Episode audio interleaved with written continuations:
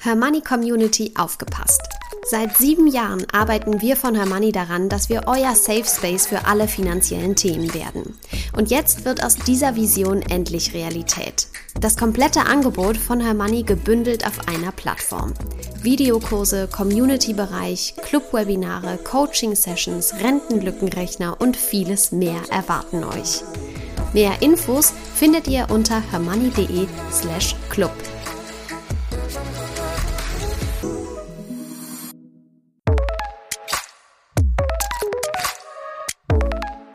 Das Hörmoney einmal eins. Finanzen einfach erklärt mit Simin und Saskia.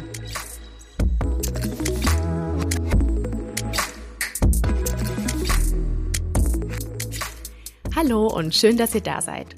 Simin und ich haben heute eine ganz besondere Gästin eingeladen, um mit ihr über ein Thema zu sprechen, das immer mehr in den Fokus der Investorinnen rückt, die Geldmarktfonds. Dafür haben wir Anke Dembowski eingeladen. Anke ist eine renommierte Finanzjournalistin, unter anderem für Hermoney. Darüber hinaus ist sie Mitgründerin des Business-Netzwerks Fondsfrauen. Außerdem ist Anke gemeinsam mit Simin und mir Co-Autorin unseres Buches Dein Money einmal eins, der Finanzguide für Frauen, das der Finanzbuchverlag 2022 herausgegeben hat. Heute ist sie zum ersten Mal bei uns im Podcast. Wir freuen uns, dass du dabei bist, liebe Anke. Ja, ich freue mich auch. Herzlich willkommen. Sehr schön, Anke. Ich freue mich auch, dass du hier bist. Und ich freue mich, dass unsere Hörerinnen dich auch mal kennenlernen. Im Hermoney Talk warst du ja schon das ein oder andere Mal zu Gast, aber unsere Hörerinnen haben dich bisher noch nicht kennengelernt.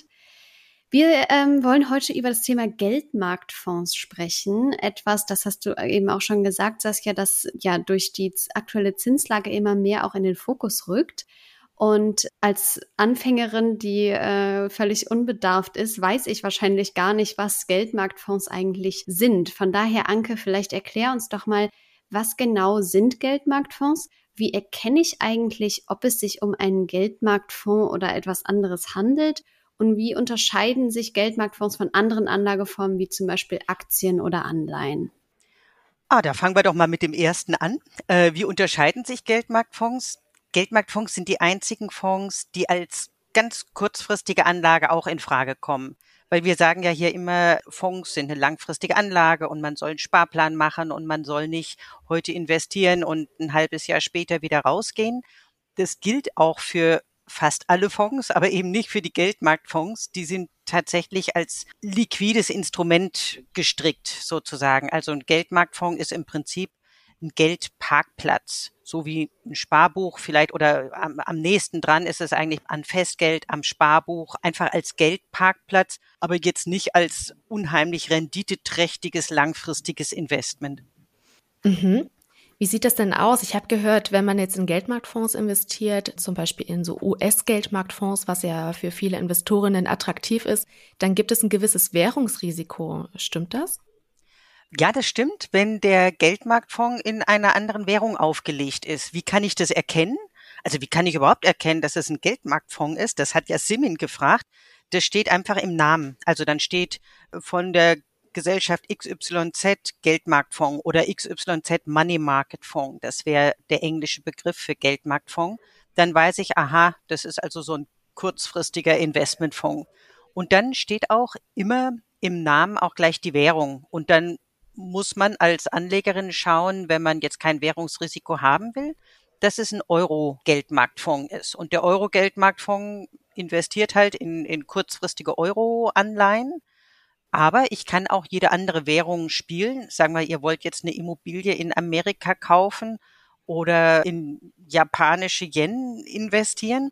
Es gibt Geldmarktfonds in jeder gängigen Währung. Und dann ist es ganz praktisch. Sagen wir, ihr wollt euch jetzt schon die Währungskonstellation festhalten, dann könnt ihr jetzt schon in einen japanischen Yen Money Market Fonds oder in einen britische Pfund Money Market Fonds investieren.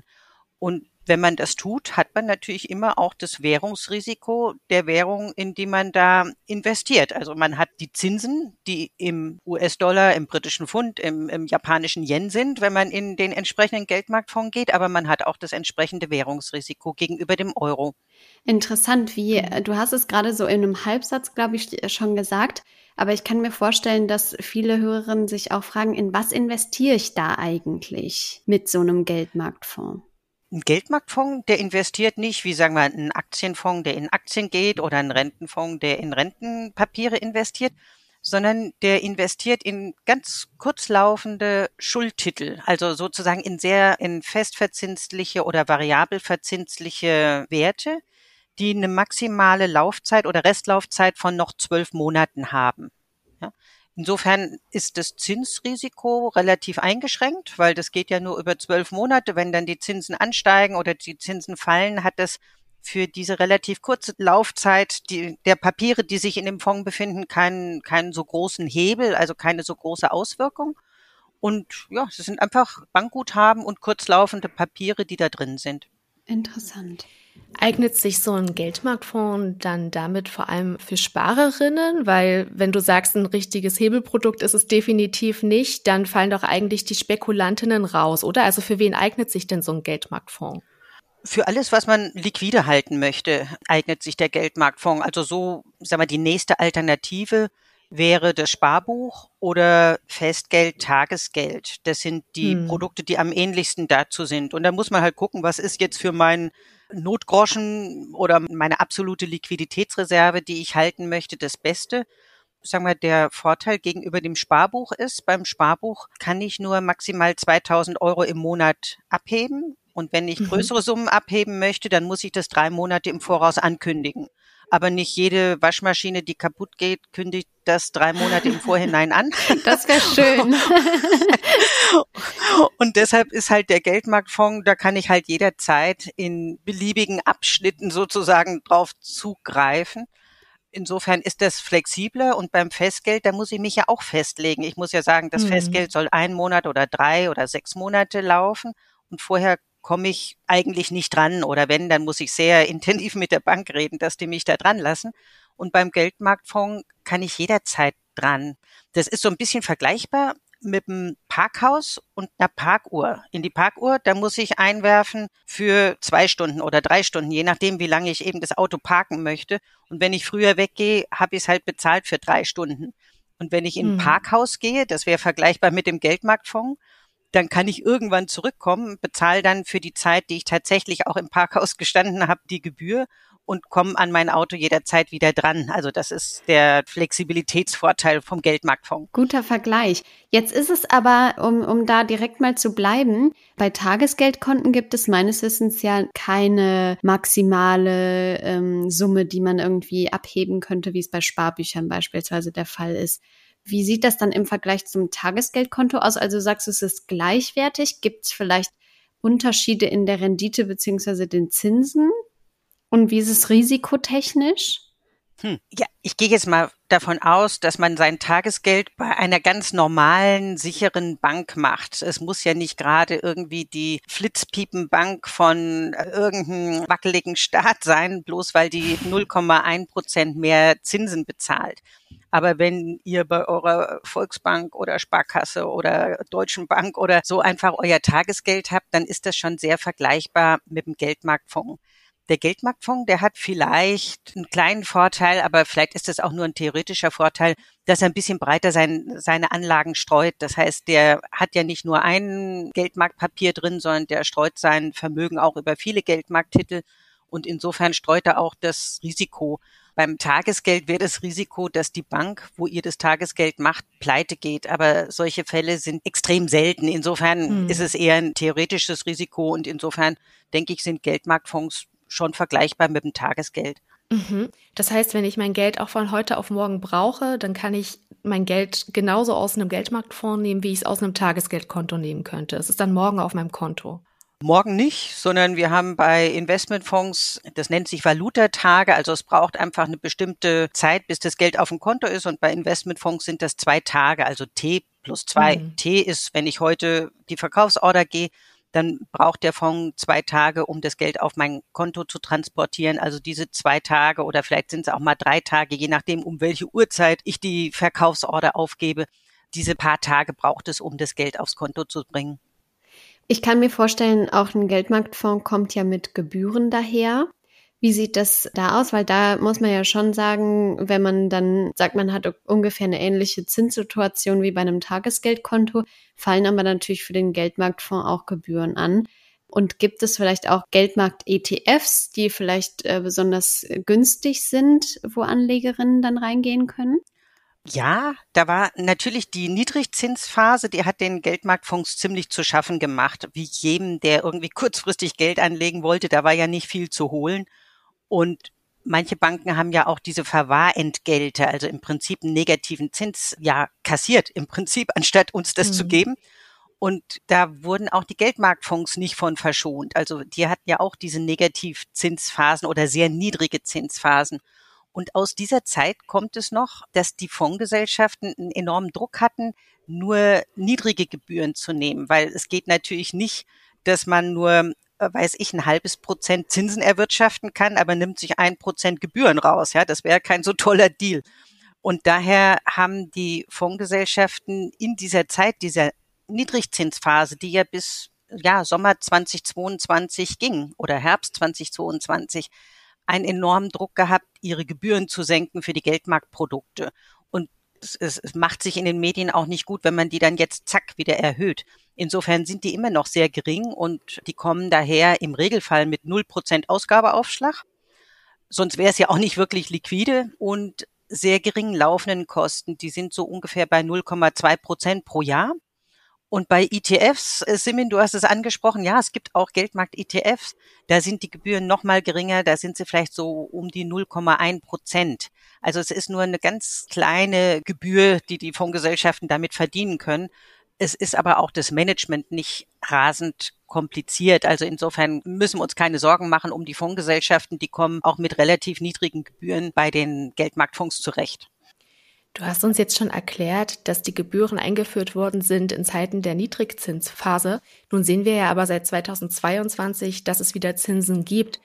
Wie wirken sich denn jetzt die letzten anderthalb Jahre auf die Geldmarktfonds aus? Gibt es da jetzt mehr Rendite, höhere Zinsen? Ja, sofort. Also die Rendite oder Performance mit Geldmarktfonds, die ist immer genau so wie der kurzfristige Zinssatz. Also man kann da gucken in den EZB-Leitzins.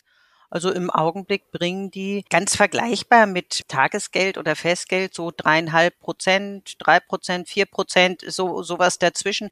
Das mhm. bringen zurzeit die Geldmarktfonds und noch Anfang letzten Jahres war das nahezu null, ja, weil, mhm. weil wir da einfach in der Niedrigzinsphase ja. gesteckt haben.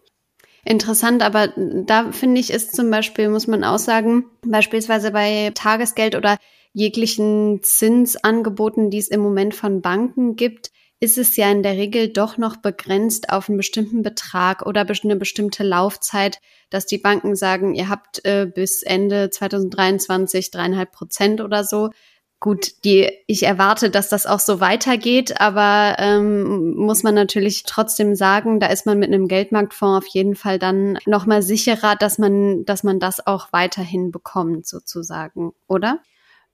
Naja, sagen wir, es ist immer schwierig zu sagen, wo gehen die Zinsen in der Zukunft mhm. hin. Wenn der Leitzins fallen sollte, dann fällt auch die Rendite der Geldmarktfonds wieder.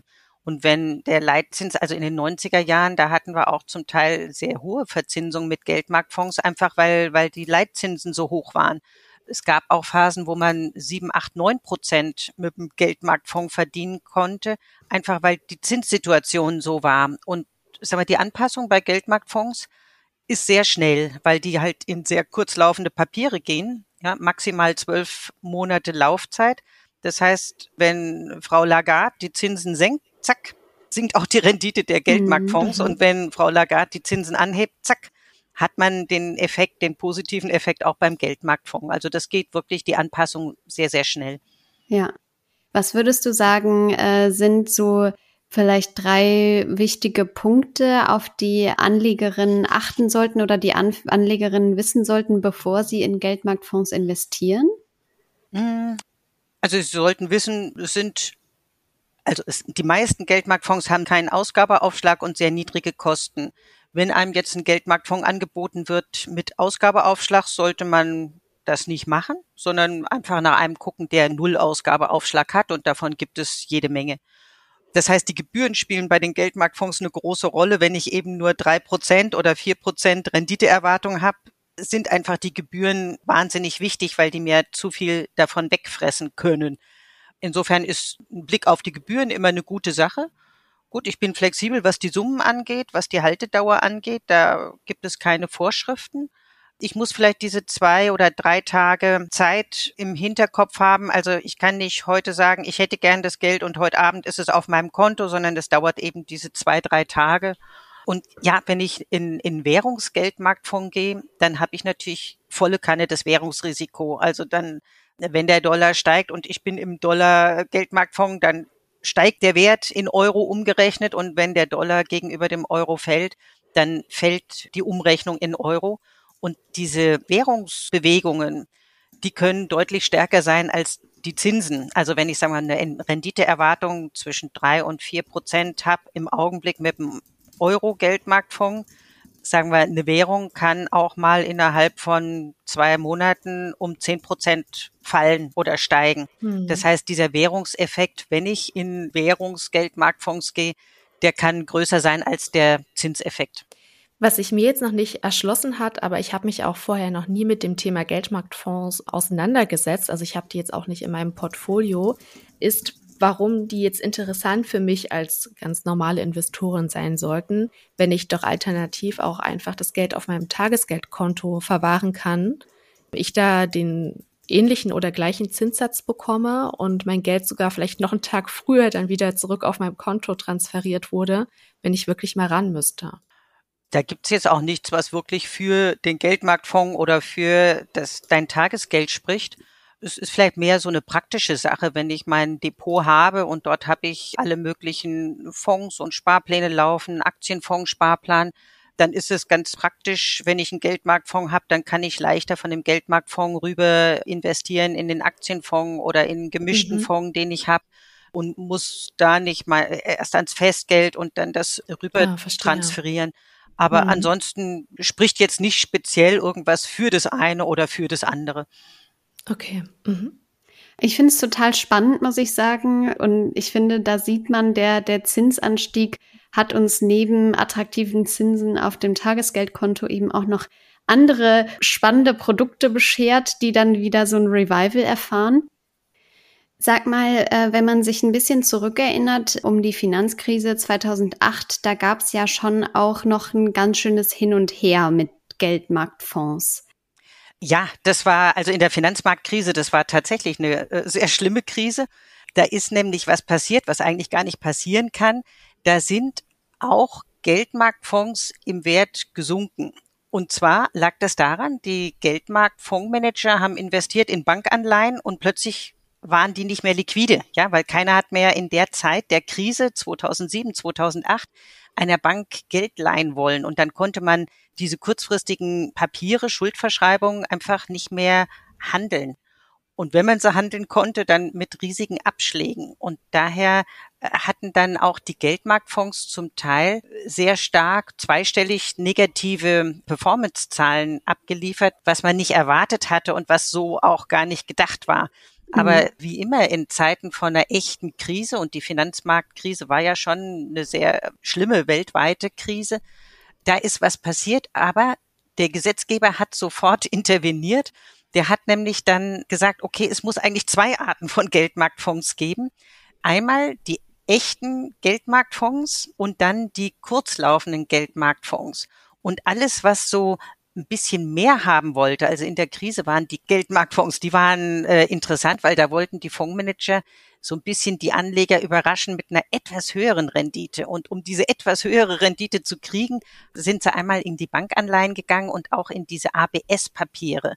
Und die ABS-Papiere, die waren ja in der Bredouille. Das waren ja diese Immobilienpapiere, die einfach implodiert sind zur Finanzmarktkrise. Das war ja der Auslöser für die Krise. Und diese Fonds sind jetzt rausgenommen worden aus, den, aus der Kategorie der Geldmarktfonds und die sind rübergeschoben worden zu den kurzlaufenden Rentenfonds. Also die werden jetzt gar nicht ah, mehr als verstehe. Geldmarktfonds angesehen. Insofern hat dann der Gesetzgeber tatsächlich reagiert und aufgeräumt Und jetzt darf sich nur noch Geldmarktfonds nennen, was auch wirklich weitgehend sicher ist. Ja, 100 Prozent ja. Sicherheit haben wir nicht, aber viel langweiliger als ein Geldmarktfonds können wir auch gar nicht werden am äh, im Investmentfondsmarkt, weil, weil es ist wirklich ein ganz sicheres, ganz behäbiges Instrument und die entwickeln sich einfach so linear und gemütlich mit der Zinssituation, dass eigentlich nicht wirklich was passieren kann. Spannend. Okay, ich glaube, das wird die ein oder andere Hörerin vielleicht noch mal überzeugt haben, weil unsere Hörerinnen sind ja auch sehr sicherheitsliebend, was ich auch verstehen oh, kann. Ja. Und deshalb ist es, glaube ich, noch mal ein ganz guter Hinweis gewesen und eine spannende Geschichte auf jeden Fall. Anke, ich finde es äh, total toll. Ich finde, wenn man mit dir spricht, kann man immer ganz viel lernen. Und ich freue mich, dass du heute bei uns hier im Podcast zu Gast warst und uns in diese spannende Fondsart eingeführt hast. Und ich finde interessant, dass der Zinsanstieg eben neben attraktiven Zinsen auf dem Tagesgeldkonto uns auch ja neue Produkte beschert, die auf einmal ein Revival erfahren. Da bleiben wir auf jeden Fall dran und ich freue mich, wenn wir dich vielleicht demnächst nochmal zu einem anderen Thema bei uns begrüßen dürfen. Ja, schön. Mir hat das auch Spaß gemacht. Wobei spannend sollen Geldmarktfonds ja eigentlich nicht sein, sollen die sollen richtig, richtig gut schlafen lassen, ohne dass wir äh, spannende Auf- und Abbewegungen haben. Und das, das tun sie auch. Aber ich finde gerade das so interessant und dann wiederum spannend, dass auch ein Fonds langweilig sein kann. Verstehst du? Genau, die Langweiler-Fonds. Ja. Genau. Im besten Sinne. Ja, Anke, dann vielen Dank auch von mir, dass du heute bei uns im Podcast zu Gast warst. Du bist jederzeit herzlich eingeladen, weil ich weiß, du hast ein sehr, sehr breites Portfolio, was dein Wissen anbelangt. Von daher werden wir sehr gerne nochmal auf dich zurückkommen, wenn du nochmal Lust darauf hast. Und damit ihr keine Folge mit Anke verpasst, würde ich euch sehr ans Herz legen, unseren Newsletter zu abonnieren oder uns bei Facebook, Instagram oder LinkedIn zu folgen. Wir sind in 14 Tagen wieder zurück. Bis dahin. Tschüss. Tschüss.